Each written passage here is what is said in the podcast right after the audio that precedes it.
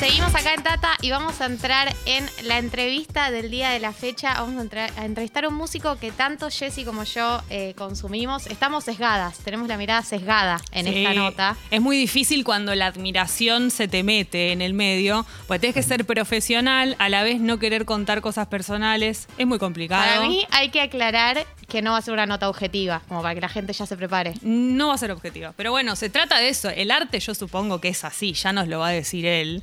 Eh, estamos ya en comunicación, porque está acá con nosotras en el Zoom con Lisandro Aristimuño. Hola Lisandro, gracias por estar acá en Tata con nosotras. No, gracias a ustedes. Gracias a ustedes, un placer. Por favor, el placer es nuestro. El motivo tiene que ver con un festival que se está por venir, que es el Festival Marvin, del 12, del 12 al 14 de mayo, que lo interesante es que son un montón de bandas, eso ya de por sí está buenísimo, pero desde diversos puntos del planeta. O sea, un montón de, de artistas desde distintos lugares del mundo. Eso está buenísimo. Contanos de qué va, Lisandro. Bueno, la verdad, yo mucho del, eh, el festival, la verdad que no, no- no conocía, pero bueno, me, estuvieron informando eso, que lo que acabas de decir vos, ¿no? Que va a haber muchas bandas de, de muchos países, entre ellas Argentina. Y bueno, y ahí está- estamos nosotros también. Eh, la verdad que bueno, es una situación bastante compleja la que estamos viviendo con, con el tema de la pandemia y, y bueno, cuando salen estas cosas, la verdad que están buenas por, también por lo económico, no solo por lo económico, sino por. Por el alma, ¿no? Porque a todos los músicos nos gusta tocar, es, como nuestra vida. Y, bueno, eh, la verdad que nada, muy contento de que me hayan convocado. Eh, sé también que hay un montón de músicos que yo también admiro y que me gustan mucho. Así que cuando vi la cartelera también me puse contento por, por toda la cantidad de colegas que, que había también y que iban a tocar. Y, bueno, Imagino ahí. bastante público en común, porque va a tocar Fito, Javier Amena, Santiago Motorizado, eh, Zoe Gotuso, como que me imagino que es un festival que a todo el mundo le va a gustar más o menos todo lo que hay. Eso está, está bueno también para el público.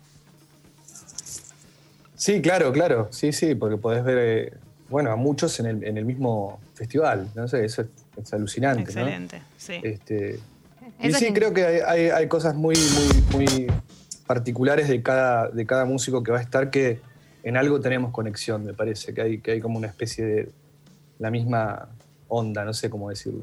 Y está buenísimo también eso, sí.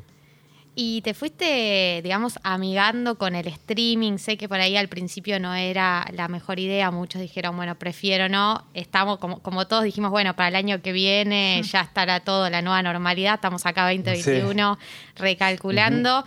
Eh, ¿Te amigaste de alguna manera? ¿Cómo fue ese proceso, por lo menos en el último tiempo?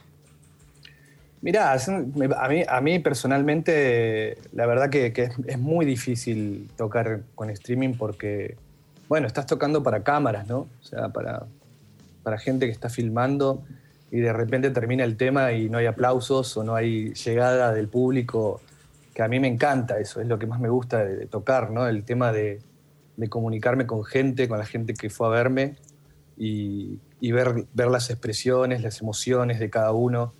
Este, nada, tengo un montón de, como filmaciones internas de los shows de gente abrazándose, besándose, llorando, eh, a los alaridos gritando, eh, qué sé yo.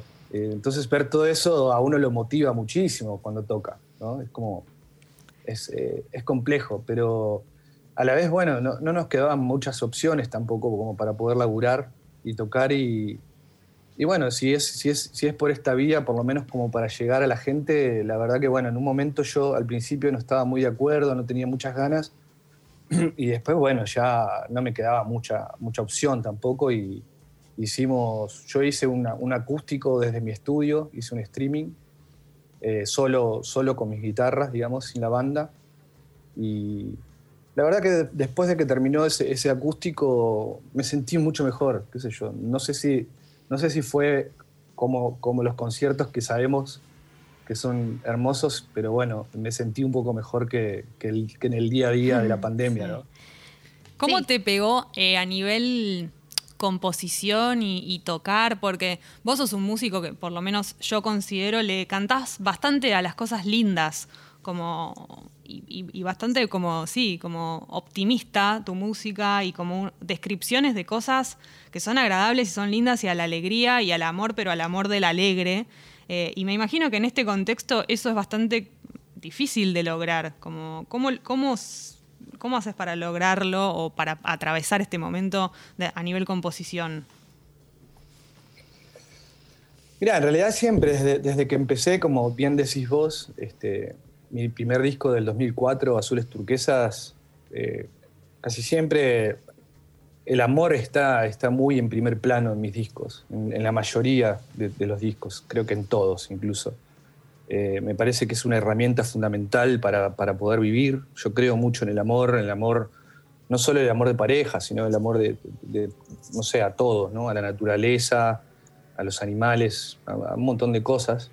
Y son eh, estímulos que a mí me hacen muy bien hablar de eso. Cuando, a la hora de escribir ¿no? y de hacer las letras, es, una temática que me gusta mucho porque es, muy, muy, muy libre, muy amplia y, y nada, y, me siento bien ahí, me siento bien hablando de eso, hablando del amor. Al principio, eh, cuando sacaba mis discos, había mucha gente que, bueno, que, que, no sé, como qué pesado este pibe hablando del amor todo el tiempo, ¿viste? Como que también era... Pero después, bueno, por, suerte con el, con el correr de los años y de la carrera que hice, hubo mucha gente que le copó eso. Prendió el amor. claro, ahora ya, estamos todos enamorados ya ahora, en este momento. No, pero tu música muy, eh, digamos, como no sé, lo hablábamos con algunas bandas, qué sé yo, la otra vez con Hipnótica, como que tienen la intención también de generarte, o por lo menos es lo que pasa del otro lado, algo de, estar bien. Y por lo general a veces uno está escuchando un tema y es más fácil, te da la sensación de más fácil escribirle una canción como al desamor o a un corazón roto que, que te levante. Y, nada, vos, tu música tiene esa, la particularidad como de, por ahí el optimismo. sí, a mí, claro, bueno, yo soy muy optimista con esas cosas, con el amor. ¿no?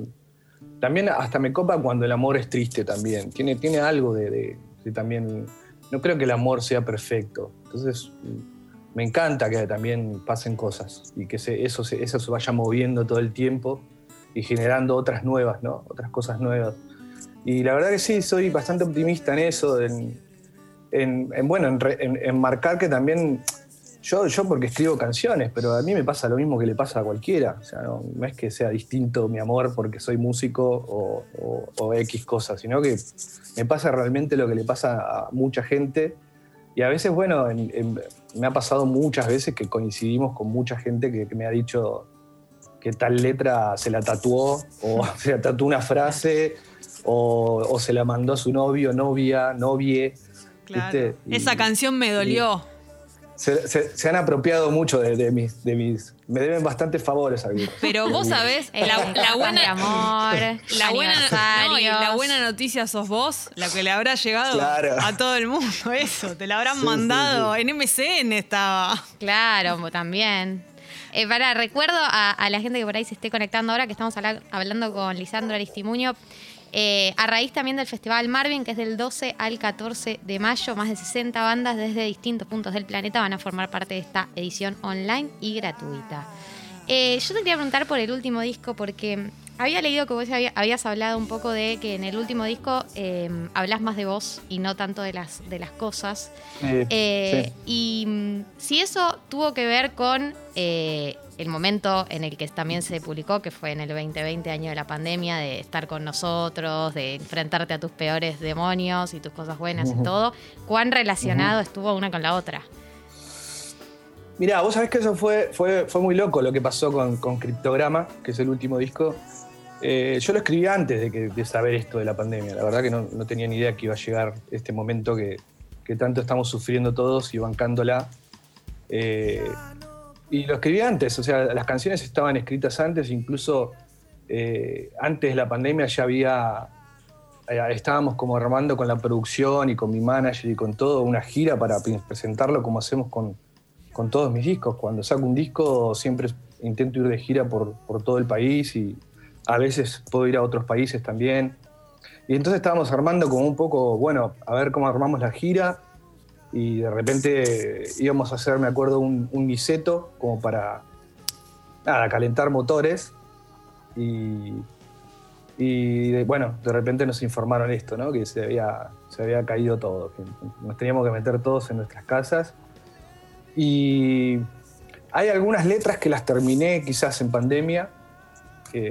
Hay algunas que sí, que por ahí me, faltaban algunas partes y las terminé en pandemia. Pero la verdad que no, fue, medio una coincidencia que, que, justo hable de, mí. Eh, yo, yo en este disco como que decidí, no es que en los otros no hable de mí, sino que eh, quizás en los otros hablo de una mirada mía, ¿no? Y ahora es como que me puse como en, protagonista, que nunca lo había hecho, como, como hablar en primera persona y, decir muchas cosas que tenía ganas de decir. Entonces, este, por eso digo que fue el, es como el disco más personal en cuanto a, lo letrístico, ¿no? Recién cuando mencionabas tu primer disco y por ahí hablábamos de esa época y todo, como de alguna manera por ahí los que te fueron conociendo después eh, se, van enterando también de que vos de algún modo le abriste como camino a, los cantautores y las cantautoras, que tal vez en esa época no era, no era tan frecuente, que por ahí vos ibas ahí con tu guitarra y tocabas, y, a partir de ahí empezaron un poco como a aparecer cada vez más, eh, y vos fuiste siempre como muy solidario con eso, con bandas que se te acercaban o cantautores nuevos o abrir camino o cantar con gente. ¿Qué te pasa con las nuevas cosas que van apareciendo? Bueno, tenés eh, música sin fines de lucro, tenés un vínculo como muy interesante con todo lo nuevo que va apareciendo y nunca se corta, como siempre estás, da la sensación de que escuchando cosas nuevas. Sí, la verdad que me, bueno, yo soy un amante de la música, ¿no? Si, ¿no? si no hubiera sido músico, yo calculo que en alguna cosa hubiera estado en la música, o sea, lo que sea porque me, encanta la música, soy melómano, compro discos, este, me encanta escuchar música también, no es, no es solo hacerla, y, admiro a mucha gente, a muchos músicos. Y la verdad que sí, en ese momento cuando empezamos en el 2004 había como una, una especie de, grupo de, de, cantautores que estábamos medio... Eh, incluso nos juntábamos en un bar, me acuerdo. Eh, nos juntábamos a charlar en un bar todos. Eh, había como un barcito en una esquina y, y tipo 6, 7 de la tarde a tomar unas cervezas. Y ¿Qué bar era? ¿Dónde era? Es un bar, era un bar que estaba en, Palermo, en una esquina. Era, era, era bar y heladería. O sea, Mirá. Siempre los, músicos raros, ¿viste? nunca, nunca yendo. Lo que habrá salido de ahí, ¿no? Imagínate, en esas conversaciones. Y bueno, así, vos sabés que hacíamos mesas largas y estábamos, qué sé yo, todos, desde qué sé yo, desde Gavito Ferro, mm. Pablo Dacal, Tommy Lebrero, Ezequiel Borra, íbamos todos ahí, era, era como... Y no sé, si nos, empezamos a copar en juntarnos ahí a la tarde, ¿no? Eh, no sé si todos los días, pero cada tanto siempre había alguno igual sentado que, que estaba ahí leyendo, leyendo algo y un libro y vos, y bueno, decías, eh, Pablito, ¿qué haces? Eh, vení, sentate, viste, a tomar una cerveza. Y me acuerdo que recién empezaba esa época también que debe tener que ver con eso, que te gustaba un tema, como no estaba en las redes todavía, o por lo menos no estaban las más conocidas, en las colaboraciones conocías a los músicos. Pues yo me acuerdo que por ahí escuchaba un tema tuyo y me gustaba un coro que había y era, ¿quién es esta persona? El cantante Me darás mil hijos. Ah, bueno, voy a Me darás mil hijos. Ah, y era, esa era la, claro, la manera que teníamos cuando no estaban las redes, de, conocer música a través de ustedes mismos, haciendo colaboraciones. Sí, era, un momento, bueno, ahora también sigue estando, pero en ese momento era como raro, porque, nada, esto de hacer, de hacer eh, colaboraciones, viste que ahora está el, el, featuring, eh, que, están por todos lados, pero en ese momento no era muy, muy, muy, no estaba muy, muy establecido. Y nosotros era como una especie de apoyo entre nosotros, porque al ser independientes de autogestión, este, éramos un grupo bastante grande que, nada, que sacábamos, sacábamos los discos por nuestros propios sellos o, nos, juntábamos para, para incluso preguntarle al otro, che, vos cómo hiciste para sacar el disco, este, y el otro le, tiraba data y así, ¿no? Nos íbamos como entre nosotros. Me parece que era también una forma de, subsistir, ¿no? Y de, seguir estando. Y, sí, colaborábamos mucho el uno con el otro, incluso de, de ir a los shows y subir de invitado. Desde eso hasta que participen en algún disco. Yo participé en varios también. Después, eh, no sé, yo por ejemplo fui productor artístico de Tommy Lebrero, de un disco de él. O sea que ah, hubo siempre una, una hermandad ahí. Eh, que al día de hoy un poco se fue como, nada, nos conocemos, somos grandes amigos y cuando nos vemos pero bueno, en ese momento estábamos como súper unidos porque si no nos comían, nos comían las multinacionales también. Y, tiene una forma también de defenderse. ¿Y cómo te llevas con lo nuevo? Con la música más nueva, con los pies más jóvenes. Vi que hiciste un, un featuring con vos. Un featuring. un featuring. Vos también hiciste un featuring eh, con, con, vos y con, todo ese mundo por ahí del, freestyle, eh, incluso del trap.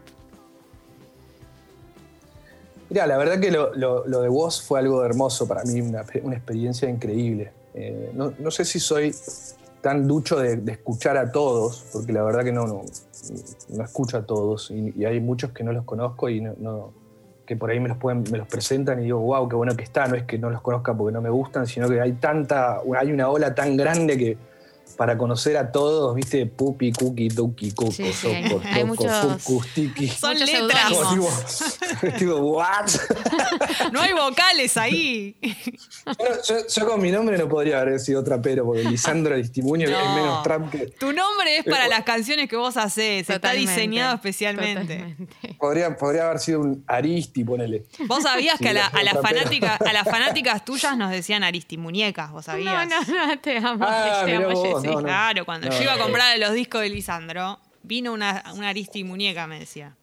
Ah, mirá sí, vos. Sí, sí, Pensé que eh, sabía. Bueno, pero volviendo a la, pregunta que me hizo Galia, eh, la verdad que fue hermoso laburar con, con, con vos porque me parece un tipo muy talentoso, la verdad me, impactó muchísimo.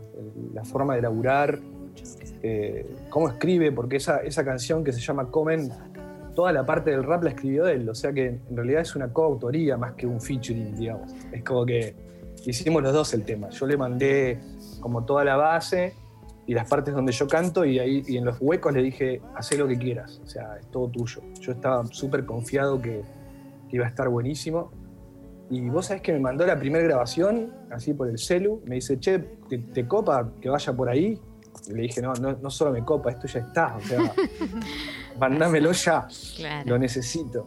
Y fue alucinante, la verdad me llevé una sorpresa súper grata y, nada, y, me encanta lo que hace él, sus discos y su forma, eso también, su, forma de, vivir la música, me siento como muy hermanado también con él, ¿no? Porque tenemos una misma, una, una forma bastante parecida, pese a que hagamos distintos estilos y cosas, pero, pero bueno, como pasa con mucha gente. Bueno, pero la la mezcla de géneros, pensaba justamente con vos y tu caso, es algo también muy generacional, como cortar de repente un género muy marcado y meter un, freestyle, un rap, mm. como eso también es algo, esa mezcla de géneros es algo muy contemporáneo. Yo, sabes que siempre, yo calculo que desde mi segundo disco, ese asunto de la ventana, siempre tuve colaboraciones en mis discos, siempre invité. En ese asunto de la ventana está Liliana Herrero, eh, está Kevin Johansen, Qué este, discazo, por favor. Eh, después, después este, es que te lo tengo que decir. al aire, te lo tengo que decir. Gracias por ese disco, Lisandro, por todo. Bueno, bueno, gracias a vos. Y después, bueno, siempre, creo que en todos los discos tengo colaboraciones. A partir del segundo para adelante hubo muchas colaboraciones. Cristóbal Repeto, Mariano Baraj, Diego Frenkel, Palo Pandolfo. O sea, un montón. Es que, no es que lo hice ahora con vos y. No, no, claro siempre me gustó, siempre me gustó eso de, como yo no tengo un género, en, eh, digamos, puro, si, se puede llamar de una manera, un género puro, como si fuera, no sé, hago reggae o hago rock. Hmm. Yo siempre me gustó mezclar todo y nunca fui muy, este, eso, nunca, le tuve tanto respeto a la pureza de la música, sino que al revés. Y siempre me gustó la mezcla de las canciones. Me parece que todo, en todo siempre hay algo que podés unir y que puede enriquecer a la canción. Entonces, este, nada, siempre me gustó estar con, colaborar con otros, con otros músicos que admiro. ¿Te copan eh, las redes? Pues yo veo que sos bastante activo por ahí en Instagram, pero no solo siento que las usás, sino que les das un uso que me da la sensación de que querés que te resulte divertido, como que no es que solo subís flyer, hay muchos músicos que lo usan solo para comunicar algo que tiene que ver con su laburo, pero vos siento que le tratás de encontrar la vuelta, eh, te copa, te divierte, es porque te das cuenta que hay que estar ahí, ¿cómo, cómo es tu vínculo con eso? Mirá, un, poco le empecé a dar bola en la pandemia más. Antes, antes lo usaba como vos decías, ¿no? Yo también lo usaba como poniendo flyers de los shows que iba a mm. hacer digamos, más, más que nada por publicidad. para que la gente sepa, ¿no? A dónde iba a tocar o qué estaba haciendo. Entonces por ahí colgaba alguna foto. Ahora en pandemia me parece que es una buena comunicación con, ese público y esa gente que, le gusta mi música y poder seguir teniendo ese vínculo pese a, pese a este distanciamiento que tenemos que tener y todo. Entonces dije, bueno, me parece como un buen lugar donde ellos también pueden saber qué estoy haciendo lo, que por ahí ahora estoy haciendo que me copa también es, es como recomendando discos que, yo tengo en mi casa y estoy poniendo discos todo el tiempo. Los discos que yo escucho, les hago una foto y los subo mm. para que otra gente diga, uh, a ver, no sé, para, para seguir fomentando la música. Y después hice, hice bastantes vivos con, con muchos amigos, colegas también, de charlas, charlas, charlas este, profundas y de muchos, muchas horas a veces, nos colgábamos muchísimo. Y, nada, así, cada, tanto también aparezco y toco algún tema, algún cover, no sé, que me cope, que esté justo sacando la viola y tomando mate y digo, uh, voy a hacer un vivo para mostrar este tema. La reversión que hiciste el otro día del Piti, eso estuvo mortal. eso, es una sección aparte para mí de tu Instagram. Tenés que seguir recomendación para mí. Cambiarle la. Habías hecho como una melodía totalmente distinta. Era de Me Gustas Mucho, ¿no? Claro, un amigo me dice, ¿a que no te animás a, transformar una canción que, que no te guste tanto? O sea, que no, que no sea una canción que vos la escuches en, tu auto o en tu casa. Y dije, bueno, a ver cuál. Y me, mandó esa y me dice esta, que era Me gustas mucho de, de, Piti, ¿no? De, no me acuerdo de la banda de Piti, pero... De Intoxicado, ¿no? Creo que Intoxicado, sí, creo que sí. Y nada, viste que el tema es como, es un rock, un blues medio rockeado y bueno, ahí dije, a ver, estaba bueno porque era como una especie de ejercicio de armonía musical que, me venía bien. Yo estoy como todos los días eh, con la, laburando con la viola para no perder un poco el, training, ¿viste? Como, calculo que como un deportista, ¿no? Que, por ahí no está jugando, pero sale a correr, ¿viste? Como para no, no, achancharse y quedarse o, o, que la voz, ¿viste? La voz es como un músculo también y si no, no cantás todos los días se te empieza a poner viste, más, más chota la voz. Y, entonces todos los días estoy haciendo algún, algún tema o, escucho algún tema en la radio o en la, tele o, en cualquier medio y me lo pongo a sacar. Y nada, y cuando me gusta más o menos cómo está, digo, bueno, vamos a hacer un vivo o, me grabo y lo subo, qué sé yo, para seguir compartiendo. Me parece que es seguir compartiendo con la gente que eso, que le gusta lo que yo hago. Y la preparación para, por ejemplo, un festival como el Marvin, que eh, es por streaming y de una modalidad diferente. Bueno, ya nos estamos acostumbrando cada vez más, pero bueno, es distinto a un show tradicional. ¿Cómo te preparás vos previamente a eso? ¿Cómo es eh, desde el armado hasta tu día, digamos, distinto? No, la verdad es que ah, me lo tomo, qué sé yo, por ahí pienso los temas que quiero tocar en el, eh, en el Marvin ya, ya son, nos dieron 20 minutos ¿no? para hacer el show.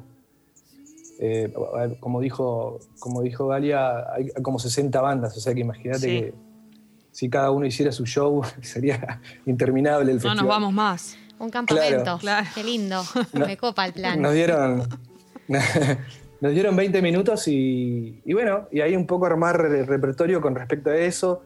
Eh, Voy a hacer seguramente un par de canciones del disco nuevo. Eh, nada, que es como el que estoy ahora sobre él, digamos. y después, eh, nada, calculo que un par de, algún, algún disco de antes, digamos, alguna canción. Eh, Lisandro, sí, no, eh, quería volver a, recordar que es Lisandro Istimuño, la persona con la que estamos hablando, y que estamos contándoles del Festival Marvin. Menos, mal, menos mal que me cambié el nombre porque estaba el nombre de mi hija. Decía Azul. Azul a Distimunio. Del 12 al 14 de mayo el Festival Marvin con más de 60 bandas de distintos puntos del planeta en esta nueva edición online y gratuita. Espectacular, esto es un planazo, chicos. Es un planazo, prepárense para este, para este super festival que pueden vivir desde su casa. Y nada, nosotras contentas de haberte tenido en Te Aviso, Te Anuncio. Gracias. un alegrón, un sueño cumplido, Lisandro, así te lo digo. Bueno, bueno, gracias chicas. La verdad que un placer también hablar con ustedes se me hizo cortita, pero bueno. Otro día te volvemos que- a invitar. si te Claro, es que nos pasa. Dale. Este programa va a la Claro. velocidad de la luz. Te invitamos a otra charla así sin motivo alguno. Cuando no haya motivo, te invitamos igual para hablar de música, de la vida. Dale, les mando un, un fuerte abrazo a las dos y, y a los oyentes del programa también. Dale. Eh, un- también toda la onda. Gracias. Muchas gracias.